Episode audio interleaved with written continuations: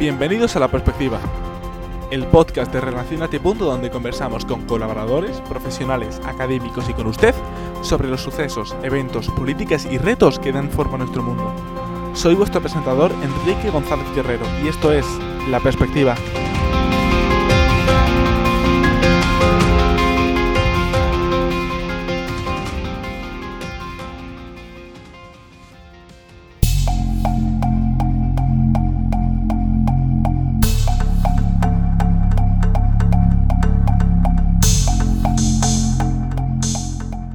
Después de adentrarnos en el último episodio de La Perspectiva en el mundo digital y sus innovaciones, hoy vamos a adentrarnos a una profesión y temática que llevan ya existiendo varios siglos, el periodismo. El periodista investiga, descubre temas, los contrasta y sintetiza, y más importante, los publica. Su labor es fundamental para las sociedades, en un mundo movido por la información. Ahora más que nunca, la fuente de donde obtenemos esta información es cada vez más relevante.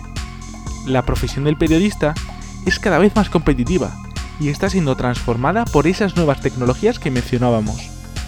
Por eso mismo, y porque entender a los periodistas es fundamental para comprender el mundo que nos rodea, hoy entrevistamos a una de ellas, a Ana Rodríguez Álvarez, redactora y editora en El Confidencial. También ha trabajado en Europa Press y en la cadena SER. Graduada en periodismo por la Universidad Complutense de Madrid y tras un máster en Relaciones Internacionales por la misma universidad, es toda una referente en lo que respecta al periodismo internacional.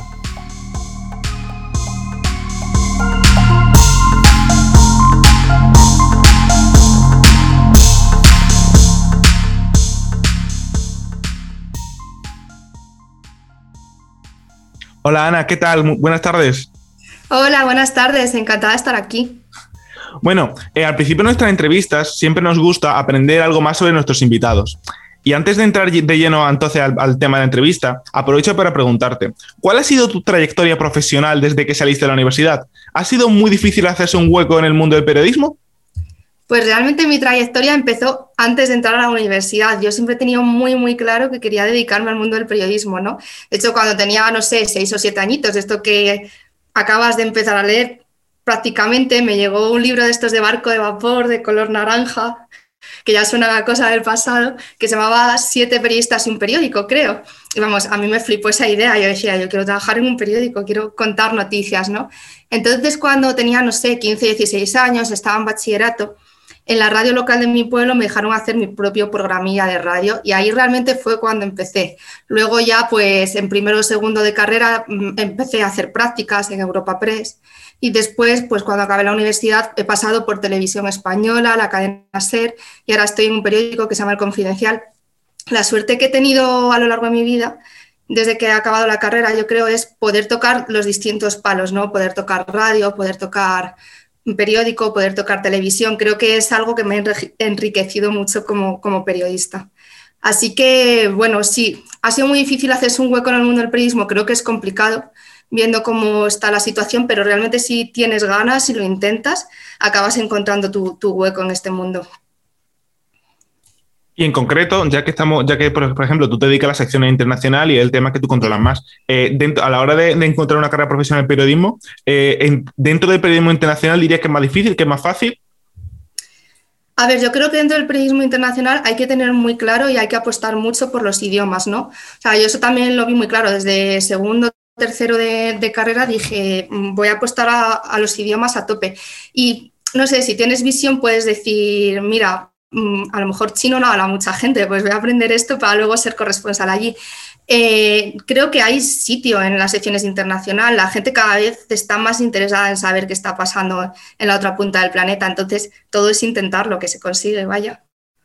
Bueno, pues justo, justo sobre eso vamos a hablar dentro de poco. Pero bueno, entrando ya al meollo de la cuestión, eh, hoy en día en el mundo de la globalización es muy difícil encontrar empleos donde la deslocalización no haya incidido de lleno, sobre todo cuando estamos hablando de la sección internacional, ¿no? ¿Cómo estaría incidiendo la deslocalización de los servicios en la profesión del periodista?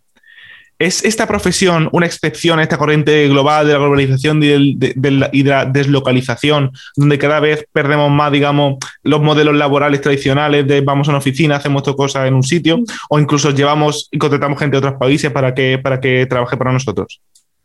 A ver, yo creo que, el periodismo sí va un poco más a la contra de, esta corriente, ¿no? Por así decirlo. Creo que lo que más nos influye, que no sé, lo estoy pensando últimamente, es en el tema de las corresponsalías. O sea, yo hace 10, 15 años veía, ponía, por ejemplo, televisión española y veía que tenían corresponsalías en millones de sitios a lo largo del planeta y ahora, en cambio, se tira más de enviados especiales o de periodistas freelance que está muy bien también. O sea, todo el tema de ser periodista freelance es una pasada porque puedes tener información en cualquier momento, en cualquier parte del mundo. Pero también creo que para el periodismo internacional es muy enriquecedor tener una persona en un país que viva allí, que sepa cómo es su cultura, que sepa dónde encontrar contactos, va a ser mucho más fácil a la hora de informar y te va a dar una información como mucho más completa. ¿no? Creo que nos está influyendo sobre todo en eso. Pero si no, mm, realmente los periódicos siguen teniendo su propia sede en España y siguen informándose lo que pasa aquí. Igual sí lo podría ver más en cuanto a la información local, información, no sé, estamos tendiendo mucho a informar sobre Madrid, a informar sobre Barcelona, cuando hay historias súper bonitas y que nos pueden ayudar a hacer buen periodismo en cualquier otra parte de, España. Entonces, esta pregunta no, sé muy bien cómo, no sé muy bien cómo responder. Creo que influye, sí, pero de forma positiva, por así decirlo, por un lado, porque podemos, antes, por ejemplo, periodistas, bueno, los periodistas freelance pueden llegar a cualquier sitio. Antes que un periodista, no sé, te informara sobre lo que estaba ocurriendo en Tanzania era muy complicado porque no había corresponsal, corresponsales allí. Y creo que eso nos está beneficiando también otras corresponsalías que se han ido perdiendo con el paso del tiempo, no sé, como puede ser la de Cuba, por ejemplo, o que en Asia solo haya uno o dos corresponsales para un continente entero, ¿no? Me parece muy, eso sí me parece que nos está haciendo perder calidad, pero bueno, no sé. No, pero es muy, es muy interesante, sobre todo, yo creo que esta pregunta pues cae muy, muy, muy directamente sobre el tema de los freelance. ¿Me podría describir qué es un periodista freelance para aquellos que estén más perdidos?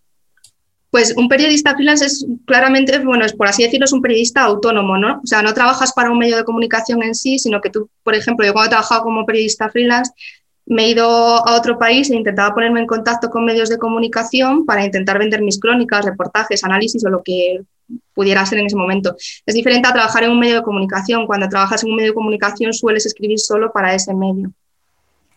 Me imagino que uno de los principales problemas que tienes que tener como periodista freelance es en parte el tema de la inseguridad, ¿no? En el, sentido de que tengo que ver a ver si puedo vender esta crónica, a ver si puedo vender esto, ya que no estoy contratado y tengo un sueldo por parte de un periódico, como si estaría un corresponsal, ¿no? Claro, o sea, la calma de, pertenecer, de trabajar en un periódico es eso, que sabes que a final de mes va a llegar tu sueldo. Cuando eres periodista freelance, mm, mi consejo siempre es ir con ahorros, porque puede llegar un momento en el que digas, jolín, este mes se ha dado mal porque interesan otros temas y no he podido vender mis crónicas. Y eso es algo además que pasa, que yo lo veo mucho en España. O sea, esta semana en política internacional ha sido increíble, han pasado muchas cosas súper interesantes, ¿no? Y realmente la, la, política, bueno, los periódicos españoles han estado centrados en lo que pasa en, en España. Entonces, eh, para un corresponsal que dices, jolín, es que esta historia es muy buena, que no te la compren porque el terremoto político que está habiendo en este momento es más importante que lo que está pasando en otros países para el lector, dices, jolín, qué rabia, ¿no? O sea, estoy trabajando mucho para, para nada.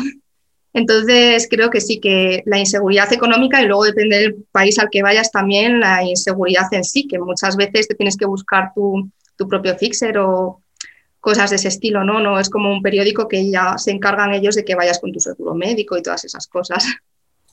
Claro, y claro, y ya en relación con el tema de, porque me, es muy interesante el tema de, de periodista freelance, porque yo creo que representa... Ay, perdón.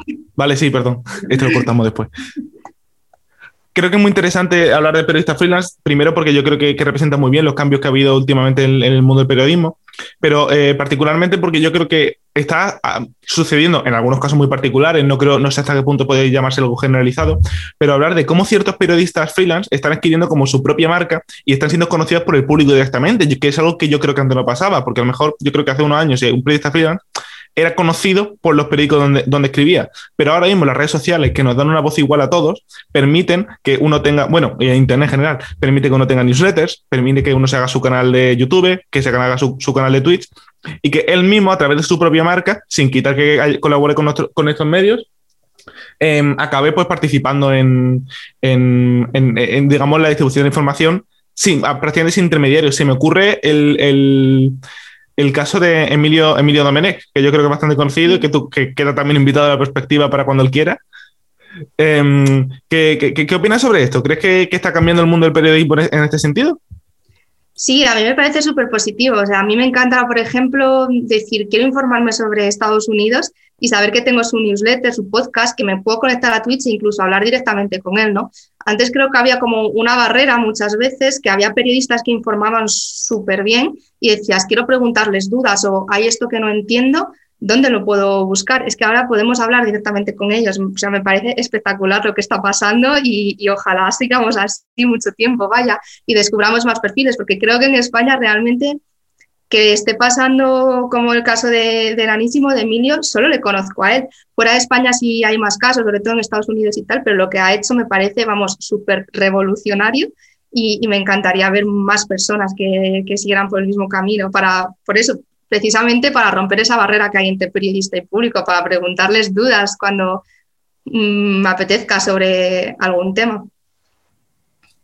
Bueno, pues ya no están escuchando nuestros oyentes lo que tienen que hacer para, triunfar en el mundo. bueno, eh, ya saltando un poquito al salto a la figura del periodista, pues me gustaría también dar, hablar un poco también del tema de la globalización, que, hemos, que también está relacionado con lo que, con lo que acabamos de comentar de la deslocalización, pero me gustaría también darle un, puntito eh, respecto de los clientes, de las personas que al final consumen el periodismo. Y es que hablando de esta globalización, al final una de sus consecuencias es la creación de una especie de sociedad global, en la que cada vez nos importa más lo que ocurre fuera de nuestras fronteras. Creo que lo he mencionado ya antes, pero me gustaría que, lo, desarrollara un poquito más si fuera posible. ¿De qué forma crees que esta sociedad global, este hecho de que cada vez nos importa más lo que ocurre fuera, cómo crees que ha impactado en el periodismo? ¿Cada vez cobran más, más importancia las noticias internacionales? Yo creo que sí, porque con el paso del tiempo nos hemos ido dando cuenta de que lo que pasa fuera de nuestras fronteras nos influye directamente, ¿no? Muchas veces lo hablo con, mis abuelos, por ejemplo, es que los aranceles de Estados Unidos pueden tener una relación directa con lo que tú te vas a comprar en el supermercado, es que de cierto modo te están te está influyendo, entonces la gente sí que quiere saber más lo que está pasando fuera de España, además me parece súper fundamental. O sea, los seres humanos somos seres sociales por naturaleza y tenemos esa curiosidad también de decir, jolín, ¿cómo vivirá esta situación una persona que viva en Filipinas o que viva en México, que viva en cualquier país del mundo. O sea, las realidades son súper diferentes en función de, de, dónde estés y tenemos esa curiosidad de saber qué está pasando. ¿no? Bueno, al menos a mí me pasa y estoy hablando en nombre de todos. Por eso me especialicé en política internacional, pero cuando lo hablo con mis amigos, mi familia, cada vez veo, veo más necesario, o ellos ven más necesario, el saber cómo se está viviendo el coronavirus, por ejemplo, en, otras partes del mundo, qué decisiones están tomando que nos pueden influir. Entonces, sí me parece que en el mundo del periodismo esta perspectiva internacional cada vez está cobrando más importancia. Y a seguir así para que nos den trabajo también a los que nos dedicamos al periodismo internacional. Ole, totalmente.